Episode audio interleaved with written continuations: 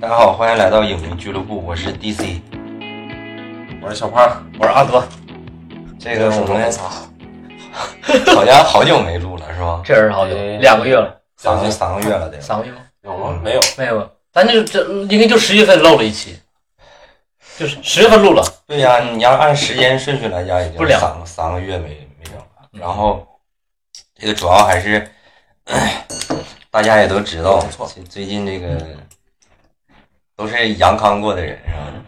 是吧？对呀，我就是因为看了《阿凡达》，所以才阳了。阳了，是吧？啊人啊，对，人说了嘛，看完阿凡达之后，看完都发都成发烧友了，都所以 说发烧了。所以所以说你现在就是这个怎么说，能能能在这个十六号首映《阿凡达》的时候，能去看的都是对电影有深沉的爱意的人。首映去看确实可以了，我现在实在没啥意思。那个时候应该是刚开始第一波十对然后我，们也是这个呃，可以说是万众期待吧。我觉得这个词儿应该没啥毛病，真的是万众期待。就是影院的影院也在等，然后影迷们也在等，然后我们也是终于等到这个《阿凡达二》，嗯，太难了，确实太难了。嗯。然后我们今天好好聊一聊吧，因为好久没录了，可嗯能会录的时间稍微长一点。嗯，嗯，小胖先聊一下吧，感觉怎么样？这次卡神？我觉得整个这个故事来说，它就是从和第一部相比，它的主题缩小了。嗯因为你像第一部，它主题我感觉讲的就是这种人和环境，嗯，或者说人如何在这个环境中自处，然后如何这个，就是这个环境可能就也有可能是指的是一种自然环境，嗯也有可能指的是就是和你和其他生物，就是说你人和外界，嗯呃的一些关系，嗯，它第一步就是可能讲的就是稍微主题比较大，但这一步呢主要就是讲这个人和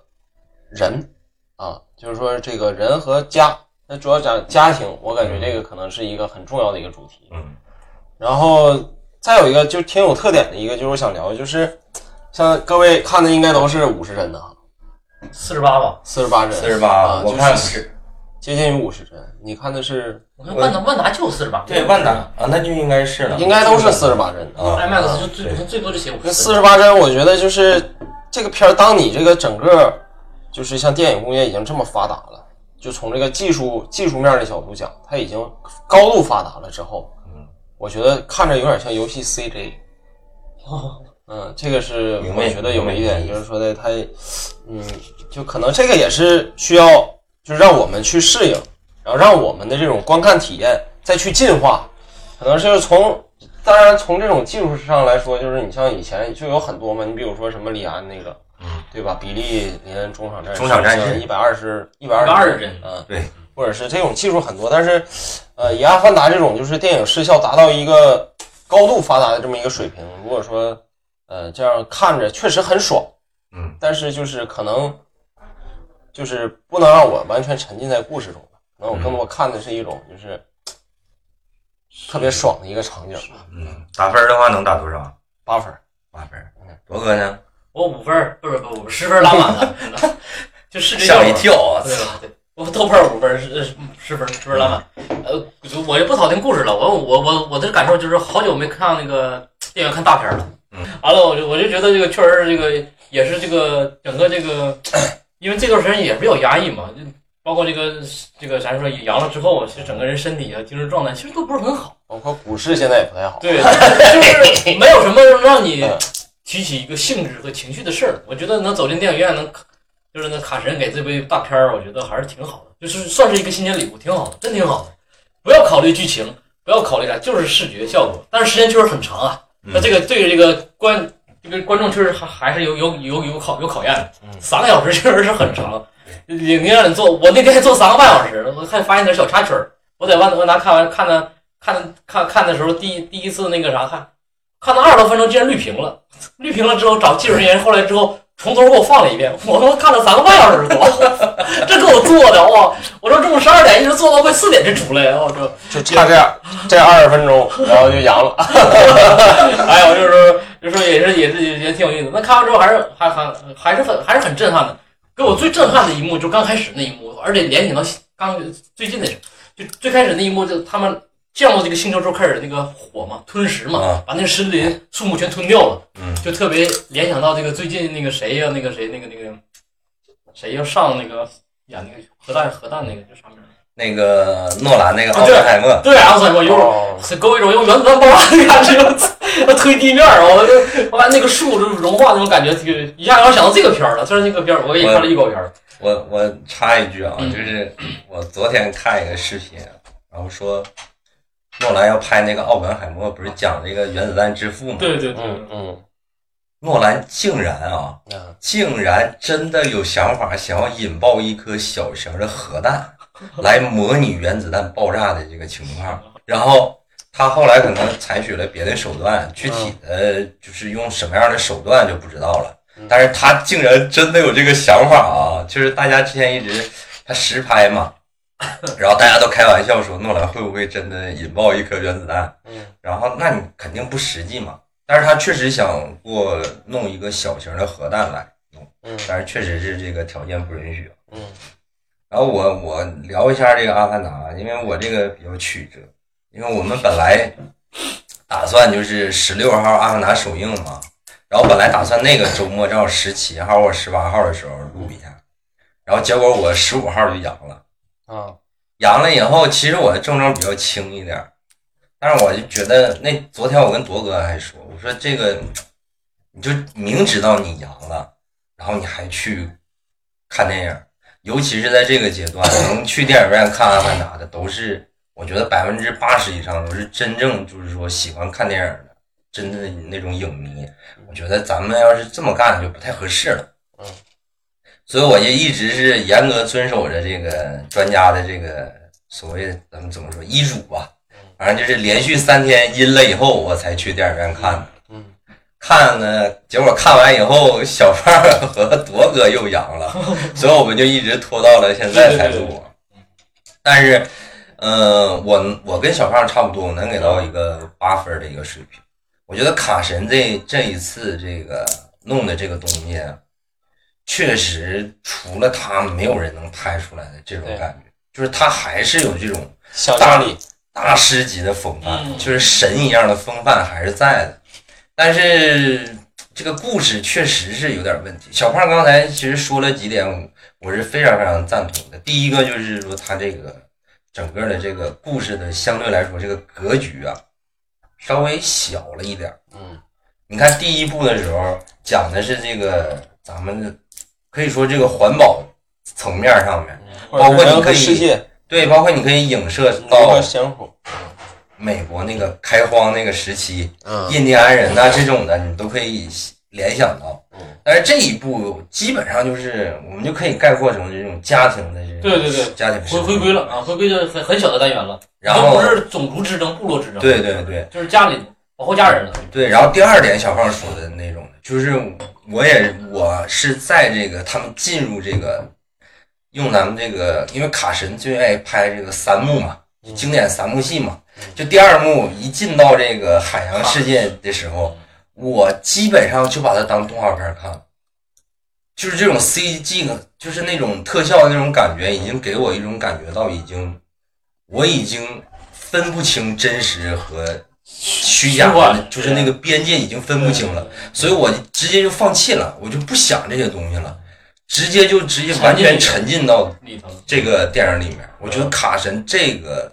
地方，整个特别是它这个第二幕，就海洋的整个这个水系的这整个这个部分，他真的是对海洋这爱的非常深沉的，只能这么说，真的是只能这么说。融合的非常好。对，如果你不是对于海洋爱的这么深沉的话，你是拍不出来这种感觉的。我就说一个小点啊，就是你看它在水里那个细，就是那种小的那个气泡，嗯，冒出来。对，在 IMAX 荧幕上面你看就非常非常真实，包括就是这个人来回就是进水出水，身上有水，就是从水里出来，然后身上这个水一直在流动，然后慢慢到干了这种成这种状态。最明最有意思的是，就是有一些镜头是这个人一半在水里，一半在那个空气当中，就是这个屏幕被这个水水的这个海平面给分分到这个上下两个部分的时候，你会发现连那个人的说话那个水压声都有，就非常非常真实。就一下来那个水一下来的时候，就那个你感觉你那耳朵就嗡一下，嗡一下，就跟你在现实生活当中进水的那种感觉是一样的，就是那水压的那种感觉。嗯，这都是非常非常真实的。这种东西，你想，它完全都是后期特效做出来的。嗯，包括那个子弹啊，你注意那个子弹，就是有非常多子弹穿到那个水面下的那个镜头那，个嗯就是水，它子弹进入水会发生折折射嘛，对，就是那个那个路线会有一个偏差嘛，会有个角度嘛，这种东西全是算出来的，就是它全是后期做出来的。嗯这个东西都是排练，我感觉都得千百万遍的时候算出来的，一遍一遍模拟出来、弄出来的东西。我觉得卡神这个世界上只能有卡神才能做出来这种东西。嗯但是怎么说呢？就是我一直认为看一个电影不能光看它的这个画面，如果你要是对故事稍微有点追求的话，这个故事还是有点不太让人满足，基本上就是这种感觉。我觉得有一点是很有意思，就是他其实是想表达这种，就是说人和自然，包括人和外界、外在世界嗯，的这种关系的，包括他前后也多次铺垫了这一点。对，嗯，但是，呃，可能他拍着拍着又发现，就是说有点跑偏了，就是这个主题就是被隐藏起来了。嗯嗯。再一个就是，我还是感觉就是我我们看这么多年这个 好莱坞，咱们所谓的好莱坞的片子大片儿，嗯你会发现，就是卡神是一个，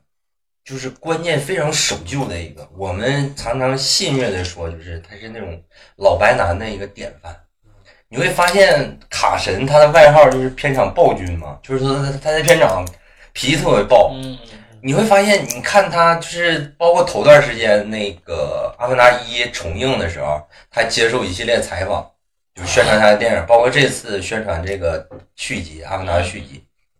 你会发现他在采访当中是一个非常硬的人，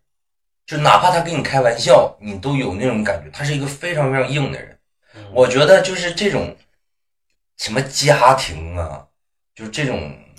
美国的那种中产阶级的这种呃一个家庭的父亲，四十多岁中年危机，呃就差 那个我我我感觉那个里头那个男主角就差出轨了，真的你想他就差出轨了，你想他啊外面有有这种压力，其实就是。我们看其他一些片子，就工作上的压力嘛，就是外界的压力嘛。然后他的孩子又叛逆，有调皮的，然后一堆孩子，他又又又要保护孩子，就这种东西是完全非常美式的那种传统的那种故事架构，就完全就是这种东西。嗯我觉得卡神他骨子里面他就是这就是这样的人，所以他就弄这种东西。其实你会发现，卡神他之前的片子基本上也都是这种路子，就是他会一根筋的执行他自己的观念，一根筋的执行到底。嗯只不过他为什么叫卡神，是因为他每次都赌赢了，就是他的东西他每次都赢了，就是你不管说在口碑上也好，还是票房上也好，反正他每次都赢了，所以说他就一直在贯彻他的这些东西，一直在往前走。那到这一步的时候，就相对于第一步来说，像小胖你刚刚开始提的，就是格局稍微有点小就是其实格局小也不是坏事儿，对，我是这么觉得的。嗯呃，就是说，你就是以小见大嘛。你像那种家庭，其实美国这种，其实对于这种家庭来说，这也是它的一大主题。嗯，对，对对对，就是美国，你像很占很大的一部一部分占比的主题都是啥？回家对对对，啊、你看那些这个回家嗯，，对你就是所有的一些，包括呃，他从那个他们那个森林出来，然后重新适应一个新的环境，嗯。呃，然后最后这一系列的那个啥，呃，就是把这个空间变了。嗯。但是他内核没有变，就还是回家，因为他从那个走了，他从那个大家走，最后呢又融入到一另一个大家庭嗯，啊，然后再拯救自己的小家庭，对。其实都是这么一个差不多的一个，嗯，博博哥刚才想说啥？对，我就觉得这个老美，他他这个，咱说这个家庭嘛，family 这个这个主旋律其实贯穿很多这个大片里的，因为我觉得这个老美他向世界输出的就是这些东西，对对这很好输出啊。你各个国家其实都都是家庭嘛，你说你美式文化也好，或者是他民主自由也好，你你很难输出，或者你很，但是你输出家庭的东西，你世界通吃啊。再一个是，再一个就是大家要注意啊，就是《阿凡达》这个片子是非常非常贵的一个片子。对呀、所以我我担心我担心这次能不能赚着钱哦？对，就是说它的这次我它的成本，非常它的成本大概在三点五亿到四亿美金。二十亿二十亿人民币左右，将近好像是差不多。对，嗯，大概到四亿美金左右，就是三点五亿到四亿美金就20多亿啊这样的一个片子嗯，它不可能像文艺片似的把故事讲的稍微晦涩一点或者怎么样，简单，它一定要像简单铎哥刚才说的，就是一定要是全球通吃的一个故事的一个蓝本来来做他这个基础观众的保底，嗯，就是哪怕是卡神。他在这么大的一个就是资金压力面前，他也要考虑到福斯，因为二十世纪福斯嘛，他也要考虑到公司后面的一些影响，包括福斯还被迪士尼给收购了嘛。嗯，所以说迪士尼我压力很大。我认为他一定会给卡神一些压力压力的。给到他，包括这个第一部到现在已经十二年、十三年了嘛，你这么长时间一直在弄这个东西，这个压力不是一般人能扛住的。就是说卡神能扛住，换别人我觉得可能已经都已经崩溃了，这个东西就已经不知道怎么弄才好了。而卡神最起码在故事层面，我觉得还是一个七十分到八十分的一个一个层面上的一个东西，能给你弄出来。就是说，虽然说有一些小瑕疵吧，就觉得卡神拍这个东西是不是有点低级了？但是当你了解整个这个电影后面的一些东西的时候，你还是我觉得还是能够理解，我觉得还是能够理解。有很多瞬间，我就看这个感觉有点看像宫崎骏《幽灵幽灵公主》的感觉。嗯其实啊，我觉得还是第一部比较像《幽灵公主》啊，嗯。但是就是宫崎骏的那个还是稍微偏浪漫化一点，卡神还是比较，他他也浪漫，但是他那个浪漫是比较残酷一点的那现实一种浪漫。点。嗯，而且他的这个片儿就是感觉和第一部有什么相同点，就是说想象力，嗯，对，因为他想象力还是很丰富。嗯包括第一部就是把这么一个像原始森林的这种模拟这种情形，然后各种生物，然后各种的一些场景，包括一种呃建筑嗯啊，它其实都是很有想象力。包括用这个辫儿去连接这个东西，嗯，这个我觉得是特别有想象力是，包括那些花儿，呃，然后那些什么东西。其实小胖刚才提到这一点，我不知道铎哥注意没有？嗯其实也是很多影迷诟病的一个东西，就是说，或者换句话说，这也是这个续集电影最容易走到一个壁垒。为什么说这个？咱们经常说这个三部曲啊，或者几部曲啊，这个二最难拍。对，承上启下嘛。对，这个续集最难拍，是 为什么？就是小胖刚才说到一点，就是说，因为当他第一部的时候，我们面对这个潘多拉星是一个完全未知知的的东西。然后卡神他整个带我们走这个整个星球的所有所有的东西，他的世界观的建立呀、他的整个的这个地表上面一些植被是什么样的，然后他们这帮人是怎么生活的，所有所有东西。嗯，结果你到第二部的时候，你要再怎么让观众拿这个新鲜感的东西出来？对，现在卡神的解决方法下水了。水，但是问题是这个水里边儿它其实也有一些水里边的一些生物的一些一些介绍，但是最重要的还是那个那个那个叫什么鲲鲲鲲精啊，那个图坤，图坤对图图坤，最重要的还是那个图坤，就相对于来说，第一部来说，就相对于第一部来说，稍微显得单调了一点但是你你配合我像我开场说，你配合那些画面上来讲，它还是非常非常精彩好的，嗯真的是非常精彩非常漂。亮。嗯，只是相对于一来说，我们已经观众的胃口已经吊对起来了。你你想要更多的创新就很难，对对对再对再对再再再如你所愿了，因为这个创新可能是你一个电影它的环境，很缓慢。呃，除了就是它你非常有特色之外，还有就是说你这个主角在这个环境里边是一个很挣扎的一个状态。对，呃，这是大，你是自己有一个小环境，然后在你在融入这个大环境里头的时候呢，呃，你碰你碰到一些很就是难以解决的问题，嗯但是呢，你为了活着，你还得就是屈是服于苟苟延残喘，苟且的，啊，苟且着，然后是这样的一种才吸引。另那另一种方式就是啥呢？就是说的把这个世界、把这个环境设计的非常美轮美奂。嗯你比如说太空，啊漫游，你这种的，它天然有一种有就有一种优势。嗯那你二为什么不好排？其实就是这个道理，就是因为你一把这些东西已经给你了。对，嗯，但是话又说回来了，嗯就是卡神是专门搞续集的男人，啊他真的是专门搞续集的男人。你你看卡神，他第一部百度百科上他第一部导演的片子《食人鱼二》，虽然那个片子稀碎稀碎的，然后卡神后就是最后被那个电影公司给解雇了，然后他也没有最终剪辑权，就拍的也是乱七八糟，然后就剪的也是乱七八糟，反正就是很失败的一个片子。但是你会发现，卡神真正扬名立万的《终结者二》，啊，绝对绝对的影史的经典。嗯，那倒是，《终结者二》，嗯《终结者一》也是他拍的，他在一的基础上能把把二弄到那样一个高度，绝对绝对影史的经典。嗯然后他还拍过什么《异形二》，啊，异形二，在老雷雷特利斯科特的基础上把世界观打开了，嗯，这是多难！你在老雷的基础上把世界观打开，这是多难操作的一个东西。它你异形二它是属于它基础已经给它铺好了。对，但是他部其实但是是他相对于来说还是再往上走了一步。对对对他，真的是把世界观给打开了。嗯，然后主题放大了。对，然后可能可能就是就是熟悉卡神的人知道，他还是第一滴血，就史泰龙那个，啊他是第一滴血二的编剧。啊，第一点二，啊啊第一滴血二其实相对于一来说，也是一个还不错的一个片子，就是比后面那个几部 好多了，已经只能这么说。那相对来说，他他拍《阿凡达二》，大家都觉得他是一定能够搞定续集的一个男人。就所以，我们其实为什么影迷不满足呢？还是说我们对卡神的这个那个太高了，太高太高了，真的是没办法。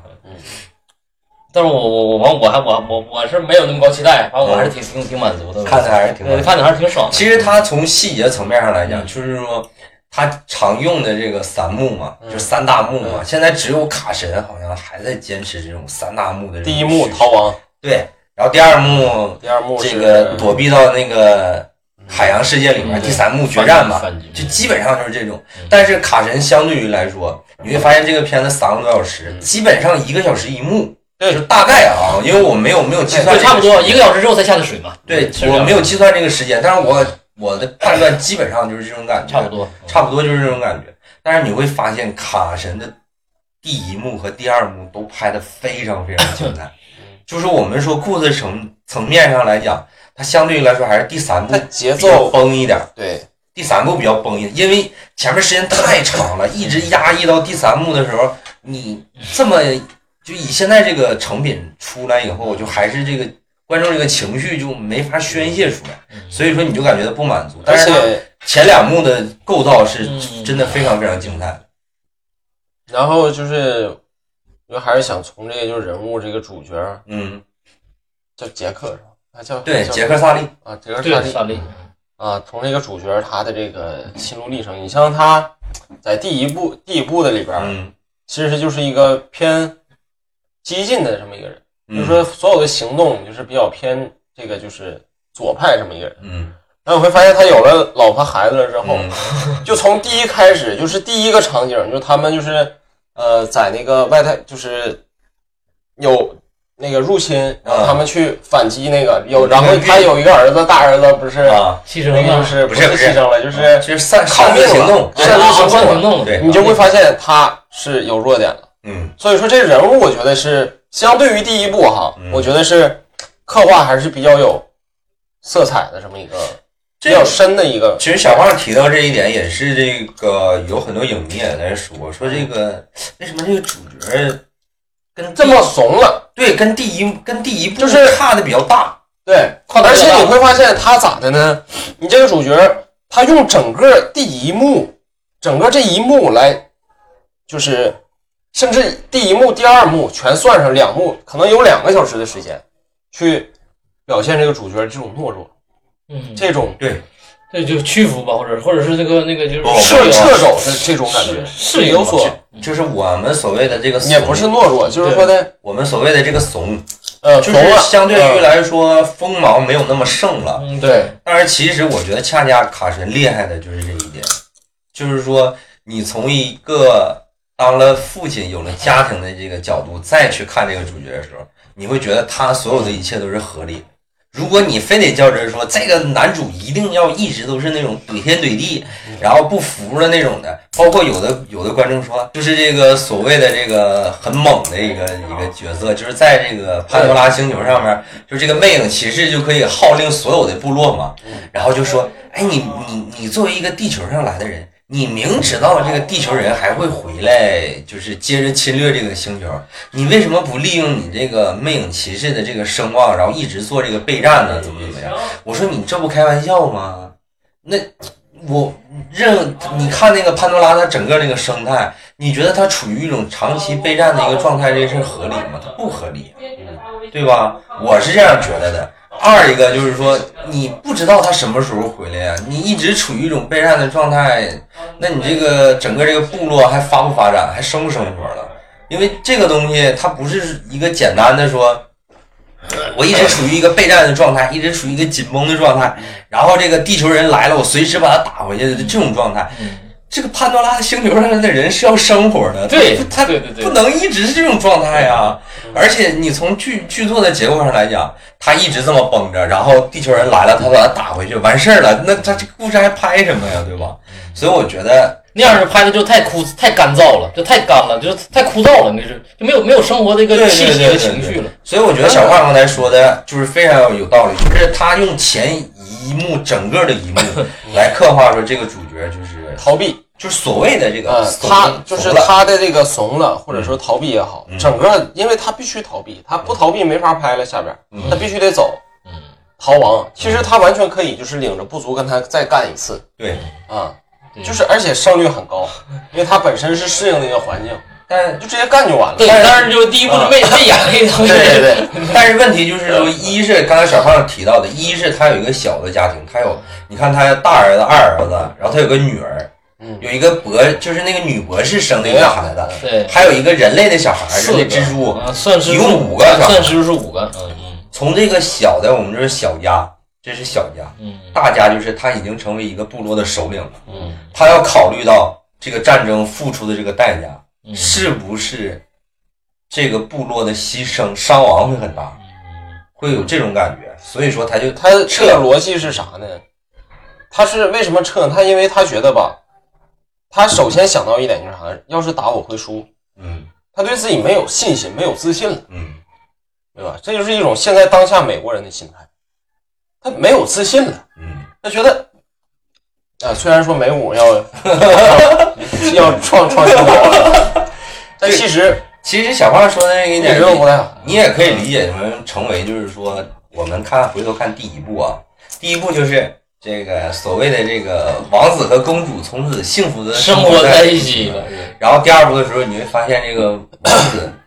没有第一部那么猛烈了，就是他对于胜利的渴望也没有那么那么强烈了。颓了，对了，嗯对，应该是呃，他是一个，就是像说，你说重回家庭之后，他年龄增长以后，他角色转变了，他从一个个人的英雄主义，他退回到这个家庭，或者是担起更多的一个责任了。他他已经不是说像自己那个时代，自己说一直可以往前冲，不顾任何人，就是那种感觉了。对，就是从这个他需要保护更多的人了，而且他最就就就像那个之前网上流传那句话，就是我不需要女人，女人只会让我的手速更慢。基本上有一种异曲同工的道理，就这种感觉。小胖刚才有事儿啊，而且就是从这个整个结构上来说，就是到最后他这个人他想硬一把，主我们主角想硬一把，对，通过什么方式实现呢？他儿子死了，啊，得通过这种方式他能硬一把。但是现在看，但是 这这这三部能看出来了，第二部没看出来，只能看下一步。但现在问题就是啥呢？他儿子死了之后，他也没马上硬，对对对，嗯，还是说的他妈，哎，对吧？所以说这个东西挺有意思，就是在这里边，其实你会发现他妈比他爹要猛。哎，这个小胖说到一点，嗯说到点上了，就是你会发现 卡神所有电影的女主角都非常非常硬，哦，就是我看过一个采访，卡神说他拍的电影所有的女主角都有他母亲的影子的投射，哦，就是你会发现卡神是一个。就是我们现在怎么说，就是大男子主义的一个一个完全的一个反面，就是完全的一个反面，就是他认为女性的力量比男性强太对多，了。你会发现那个他妈确实比他爹猛太多了。就是你你这从这这一季的话，就是他戏很多你，很猛。其实你从头看，包括你看卡神，你看《终结者》里面也是大女主戏，嗯就是那个州长肯定很出彩嘛，但是你从剧作结构来讲，就是大女主戏嘛。嗯，然后你看《异形二》也是大女主，泰坦尼克号最后那个 Rose 自己一个人坚强的活了下来，也可以说活到这么大岁数。在他电影里面，就是女性并不是一个一种，就对是属于他虽然是也有主角，但很多电影就是女性，包括女主都是属于一种从属的地位。对，但是在这部里边绝对不是，你看这次每一次第一行动全是他妈，对，你看第一部里边还有一个女的那飞行员，你还记得不？我还记得吗？就是那个自杀自杀那个对，那个。速速激里面那个唐老大他女朋友，嗯。那那个演员演的，还有一个他，包括最后结局的那个，也不也是他媳妇儿当当射两箭把那个那将军给射死了吗？在那个啊。巨型机甲里面，对把他救了，就是他第一部的时候就已经很硬了。嗯，但是小胖刚才说到一个问题，就是就是我们看电影看多了吧，你会发现，就是从第一幕，就是小胖刚才说劫车那一幕开始，啊他那个二儿子不就是没听命令，跟大儿子就是擅离职守了吗？对，你就知道他大儿子肯定会死，然后他的戏全在他二儿子身上了。对对对，就你一看就能看出来了。他大儿子就就戏戏也少，就是挂的也早。第一次看就知道最后谁死了，对，其实你你一看的时候，因为你像尤其是美国这种片儿啊，它就是他是推崇那种就是说的那种自由啊、冒险那种精神，所以说他肯定大儿子是作为一种他二儿子的一种反面，对，嗯，他只有只有这大儿子死了，嗯，他二儿子才能站出来，只有他大儿子死了，主角才能重新硬起来。还有一 还有一点是大家要注意，我刚才说他一共就是连收养带亲生，一共五个孩子，嗯，在这样一个大家庭里面，往往啊，我们现实生活中老大承受的会更多一点。嗯，就是你想就能明白这个东西，就是老大一定会承受的更多一点，因为你兄弟姊妹很多嘛。对，你一定要老大一般，就是我们现实生活中也是，就是如果你姊妹很多的话，对老大一般就会做的牺牲比较保守就会比较大。嗯，比如说就是早早的就不上学了，就出去赚钱。就是养那个自己的这下边的弟弟妹妹，就这种的这种感觉的，基本上都是这种感觉。没错，嗯，他这些孩子整个这个一些感觉上啊，你会发现有一个很奇怪的点，就是他收养那个人类那个小男孩蜘蛛啊，为什么是个人类啊？就是他到最后也没说明白他为什么就是个人类。不是那个杰他们杰克他儿子吗？他儿子，我我知我知道他是那个将军的儿为什么是子，人类？但是我的意思是，他为什么要把这个人物设计成是一个人类的样子？他为什么不不能也是一个阿凡达？我是这种感觉，就是因为已经重合了。嗯，首先，他那个博士的女儿可就能是这种一个感觉。也是个阿凡达，就是个对他的女儿是变成阿凡达了。半半人对对对对啊，就他们都是半人。如果说再把他设计成一个半人，就包括就是他女儿，就是在这个水下世界里边，嗯，就是相对于来说就是更自如一点。啊，对比他们，对，包括那个他在水下有一个所谓的这个爱爱娃的一个什么生命之树啊之类的，，对对对然后做连接以后就晕了嘛。因为然后这个后期也没有做更多的交代，第一次晕了，对对，就，相对于来，说，就是他那女的，她后来也有交代，就是说那女的她能控制一些就是海洋生物，啊海洋生物，对，她在海里头就一下找到自己了，很厉害，所以很强大了。所以因为就她能呼吸，对对，他呼吸时间最长。别，人都呼吸不了，甚对啊。至她比那个就是他们海洋那些人还早他们。适应的快。嗯。啊，对对对，所以我觉得可有可能是什么？有可能是这个第三部的时候，就这帮小孩就是主角儿，可能对，就是长大了现在这个对男女主角应该就是基本上就是退后当配角了。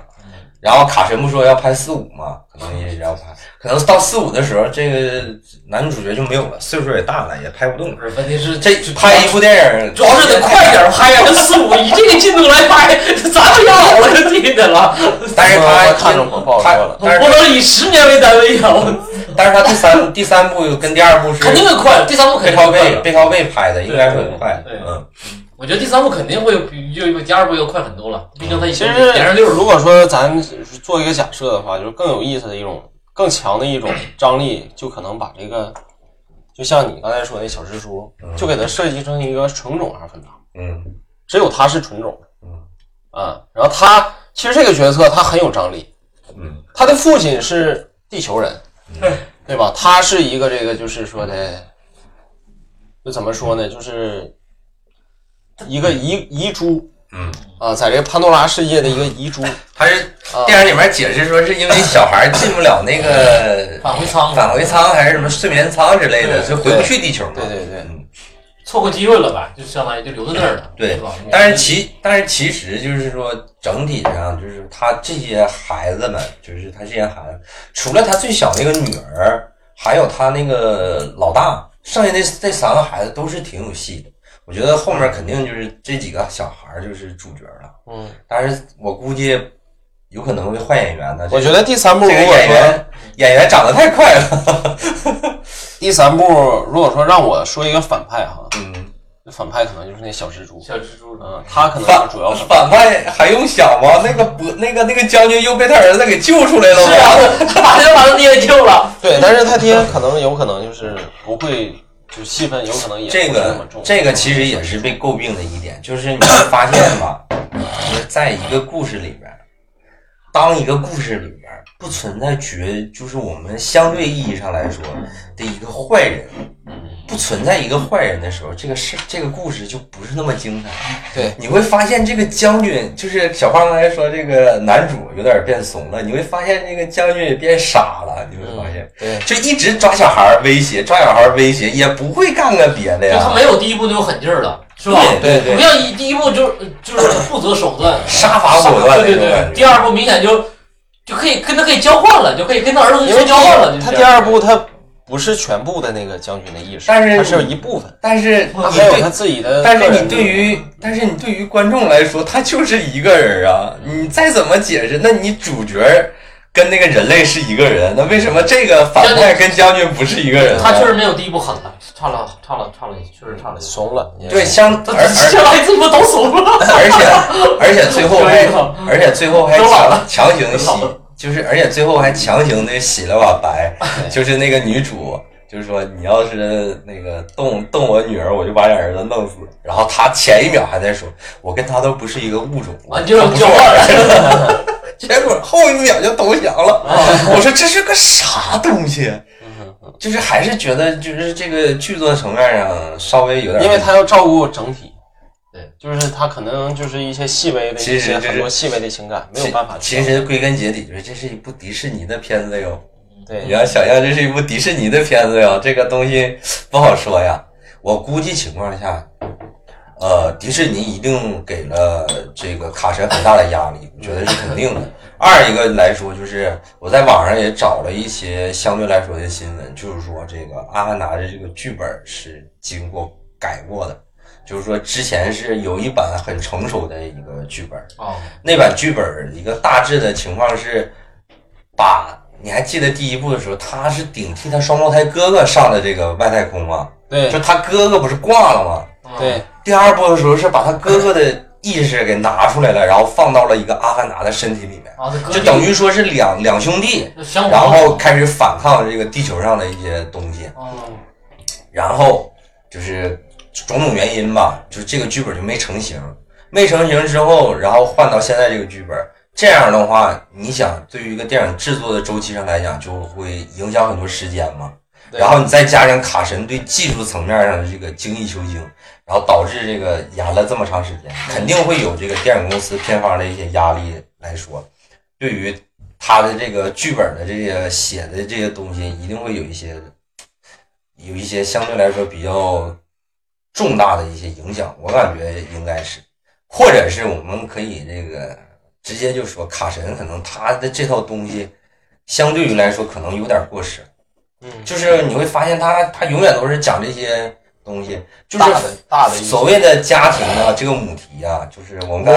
我们刚才提到素，刚才我们提到素鸡啊，就是已经被素鸡给搞臭了，就这两个字儿可能都已经。但是问题上来说，就是说这个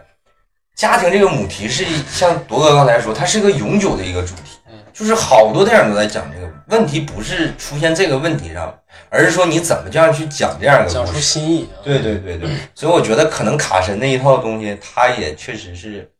有一点儿过时。对，不不，确实新意这东西不是太好讲。你说，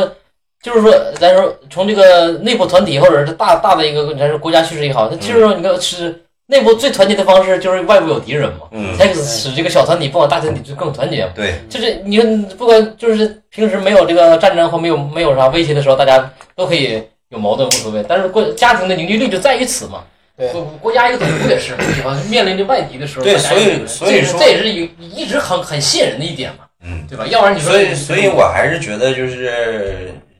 嗯，卡神这一次就是，或者是说他可能将更多的一些东西可能放在第三部，因为卡神也说了，如果二三的票房不好，可能四五就不拍了。哦，而我觉得可能更多的一些展现的一些部分，就放到这个第三部来做一个比较强力一点的一个收尾也好，或者是怎么样也好。我觉得第三部肯定会比第二部更好一点，相对于来说。但是我们，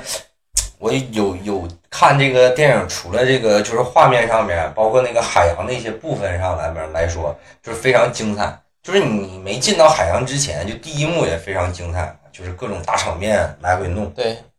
我还比较喜欢的一场戏就是捕鲸那场戏，嗯，你能看出来一个导演的调度功力真的是非常非常牛逼。对对对，就这个东西，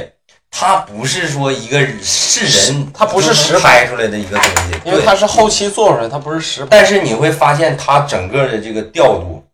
你会发现它捕鲸那么多步骤，然后嗯又各种什么潜水艇配合，对对对，空中又怎么怎么样，各种各样的它东西。是一个整套的一个流程，就很专业。对，然后卡神把它拍的非常非常的细，而且且该给的画面全部给到，真的调度非常厉害。整个那个动作感，就是动，就是那种镜头的那种动作感、那种节奏感，真的非常非常厉害。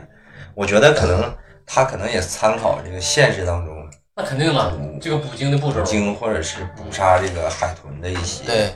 东西。他就是可能也也讲了一个主题，就是这个人的一种无知吧，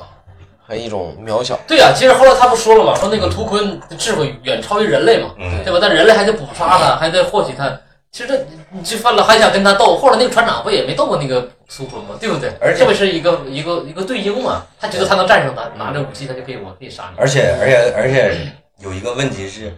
这个图坤啊，你如果大家仔细看的话，你会发现，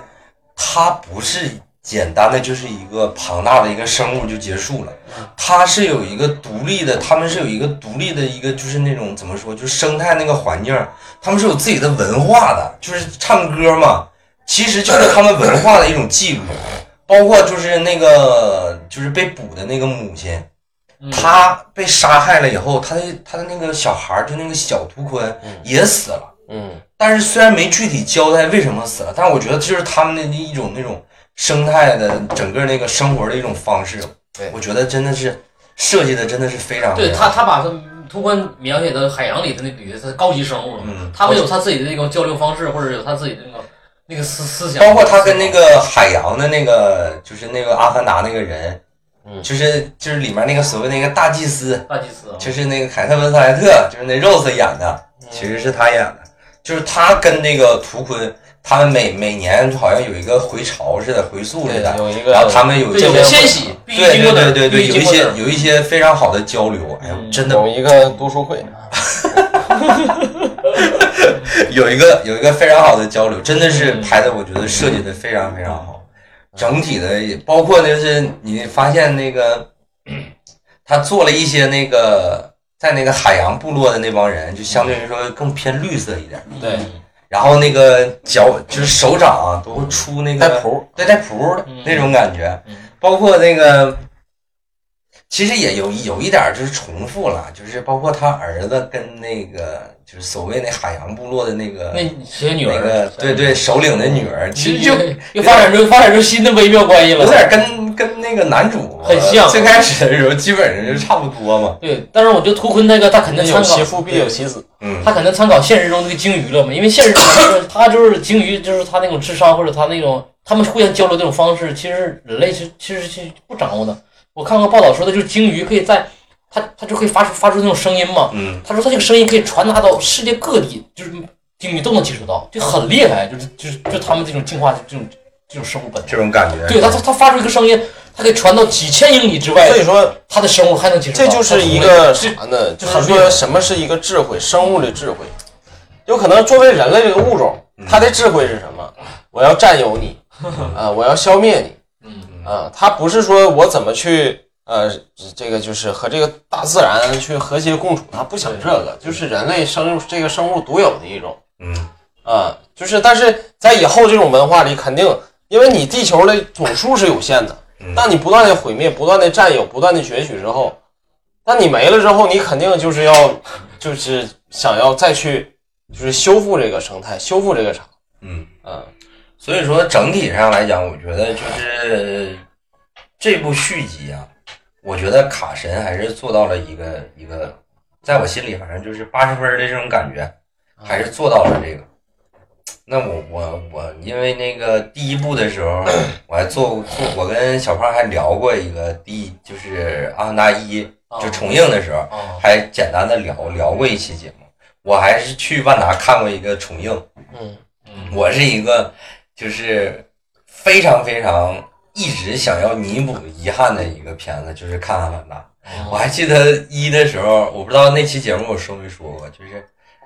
一零年的时候，我在那个齐齐哈尔上学，嗯那个时候就说什么这个《阿凡达》怎么怎么样，什么三 D 啊，什么东西。嗯，我记得我第一遍是在网吧，在网吧看的，就是在那下的资源看的，你知道吗？这个片子也没有那么好看呀，他们为什么说这个片子非常好看呢？因为设备不行，你然后就对，然后就就那阵儿就是阿凡达炒到就是就是票价就是黄牛倒票啊，就就弄得非常贵，然后特别热，然后整个票房直接冲到这个十三个多亿嘛，在中国内地，嗯然后直接就是这个横扫嘛，全球也都是横扫，一直登顶嘛。我说这个片子怎么就这么好看呢？后来的时候我才知道啊，原来原来是有三 D 的这这个加持。但我去年还是前年，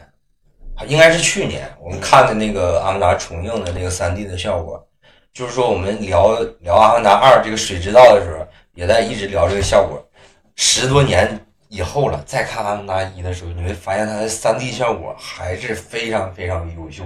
就已经十多年了，我们已经看了这么多三 D 电影你再看一的时候，你还是会被它的效果震撼。那可能它的效果后期有改进，后期没应该是没有改进，你说吧重映都没有修复是吗？应该是没有修复，就是当年的那种。反正我是那就证明当年他的技术很领先了。真的真的非常非常领先。我觉得这一次相对于来说，就是他拍水下这些部分的一些所有的技术，还是领先于整个电影工业的。但是问题是，问题就是到顶了。不是问题是这突破很难，创新很难。问题是这些东西普通观众是不关心的，普通观众就说我看了三个小时就给我看这个，就是这种感觉有一点儿，而且就是三个小时看这个不亏啊，问题是有的人觉得亏嘛，就是因为那个故事确实是有一点儿。话说回来，而且是不是你说有可能到四或者五，直接就是把 AR 技术给引引入？一人戴一个头盔就是之前干过去是 VR，不是之前不一直说第二部可能是裸眼三 D 嘛，但是可能这个技术也没实现嘛。但是我们看后续的一些发展嘛，但是我还是想说一说一个，就是吐槽一个几个小点啊。第一个就是这个他儿子去到这个水，就二儿子去到这个水族部落的时候，又遭又遭遇到这个校园霸凌的这个问题，我就觉得不是不可以，但是没必要，真的没必要。但是你从剧作结构上来讲，他一定要被霸凌一下，然后才能碰见那个受伤的那个突破，是吧？他肯定是有这个过程。对对对，或者是你说的为了引引引引引导这个突破最，但是其实最大的一个 bug 是，你会发现最后大决战的时候，所有水族的人消失了。对呀、又变成咱家人独角戏了。就后来他就不就好就好像撤退了似的，没演，好像就消失了他应该是回去了，应该是回去了，也没也没个交代，就消失了。你不射了两箭吗？但是有一点就是很多观众吐槽的这一点，我还是不认可的，就是他们还没没不能让他们及早的牺牲，还得留着。就是就是说他他为了躲避人类，然后他不是从他自己的这个部落搬家搬出去了吗？对对，然后去到这个水族了嘛，然后就有人说你这不属于这个祸水祸东东引吗？你这不就属于你属于你不坑你自己部落的人，你坑别的部落的吗？但是其实影片有交代说他们好像是水族那一片有五十多个部落啊，然后就是便而且在水里面便于隐藏嘛。但是有一个 bug 是什么？就是他小女儿有一次不是晕厥了吗？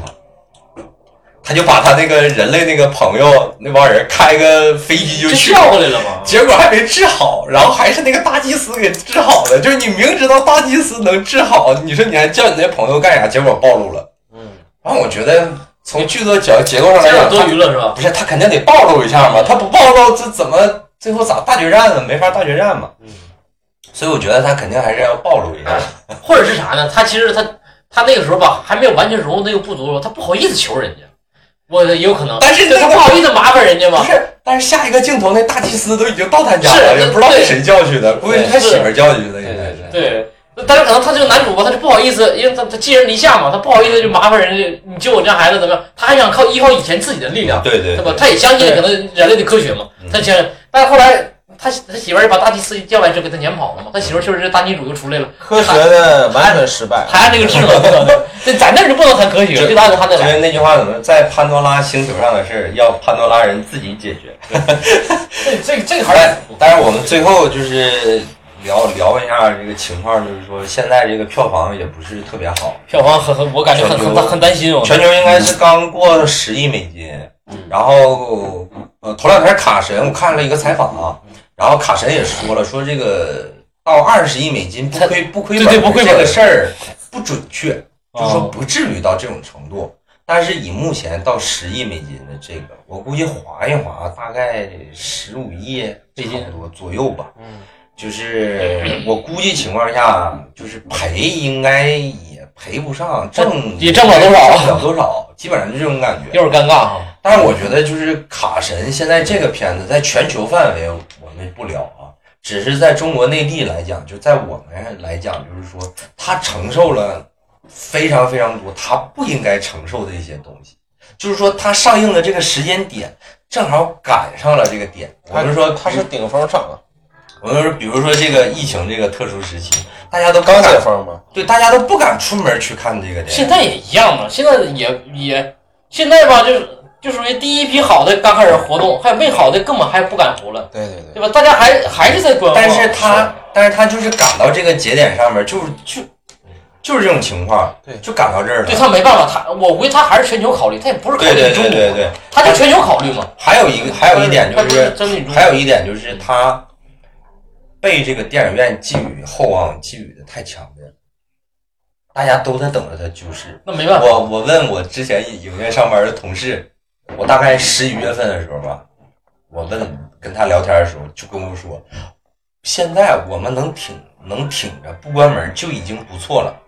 他们在十一月份的时候，唯一的一个希望就是《阿凡达二》，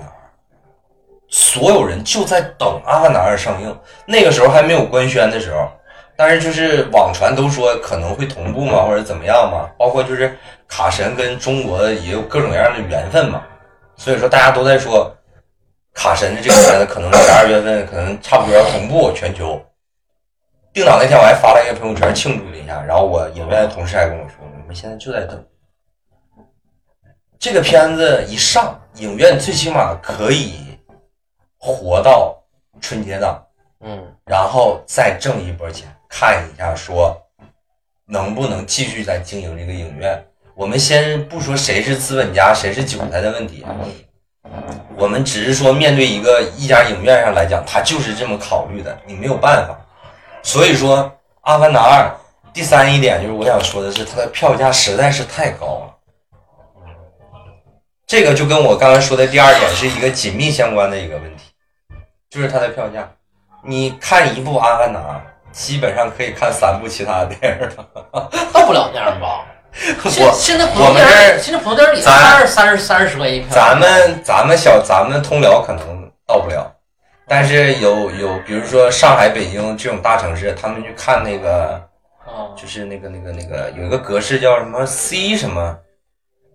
一个 C 什么格式的一个阿凡达，啊，就是它的那个立体声效会更好。哦嗯，